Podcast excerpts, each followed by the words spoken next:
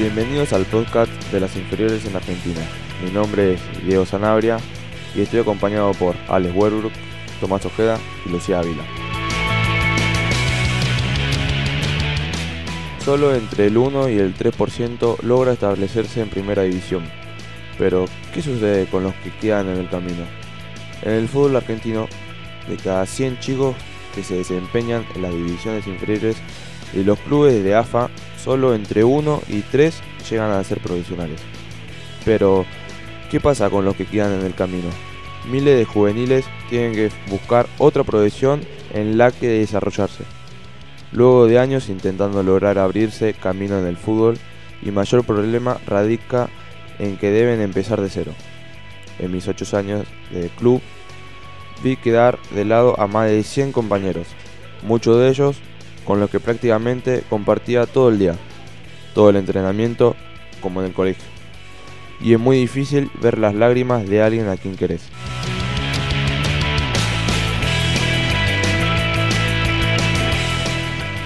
El fútbol es un ambiente complicado, pero cuando somos chicos todo es distinto. Se forma una familia y como el fútbol te lo da, el fútbol te lo quita. Muchos de los que no llegan no es porque no tengan condiciones, sino porque no soportan los malos momentos. En muchos casos, como le pasó a mi amigo, los juveniles no solo padecen de quedarse sin club, sino que también son víctimas de un gran destrato. Mi amigo me dijo que se enteró por WhatsApp y aunque ya se lo veía venir porque había decidido probar suerte en otro club, hasta febrero del año siguiente no le dieron el pase. Pero más allá de la preocupante situación que atravesó, él pudo encontrar un destino, algo que muchos no logran. Yo creo que el fútbol en los inferiores se necesita más acompañamiento con los jugadores, apoyarlos y estar cerca. Son momentos difíciles que hay que tratar de sobrellevar porque hay que dar un paso al costado. Cuando estás en el club te acostumbras a eso y de un día para el otro cambia.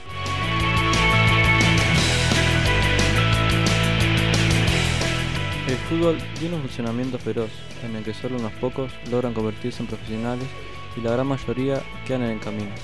Pero la crítica al sistema no es por lo competitivo, sino que radica en la falta de apoyo a los que no llegan a primera. A fin del año pasado, el Ministerio de Educación, encabezado por Nicolás Trota, firmó el convenio Alentar. Estudiar es tu mejor jugada con la AFA y futbolistas argentinos agremiados.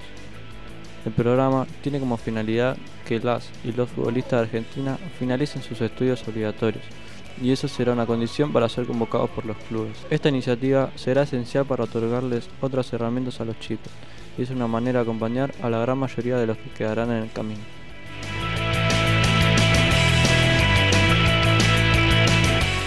Esto fue todo por hoy, gracias por escucharnos. Somos Alex, Tomás y Diego.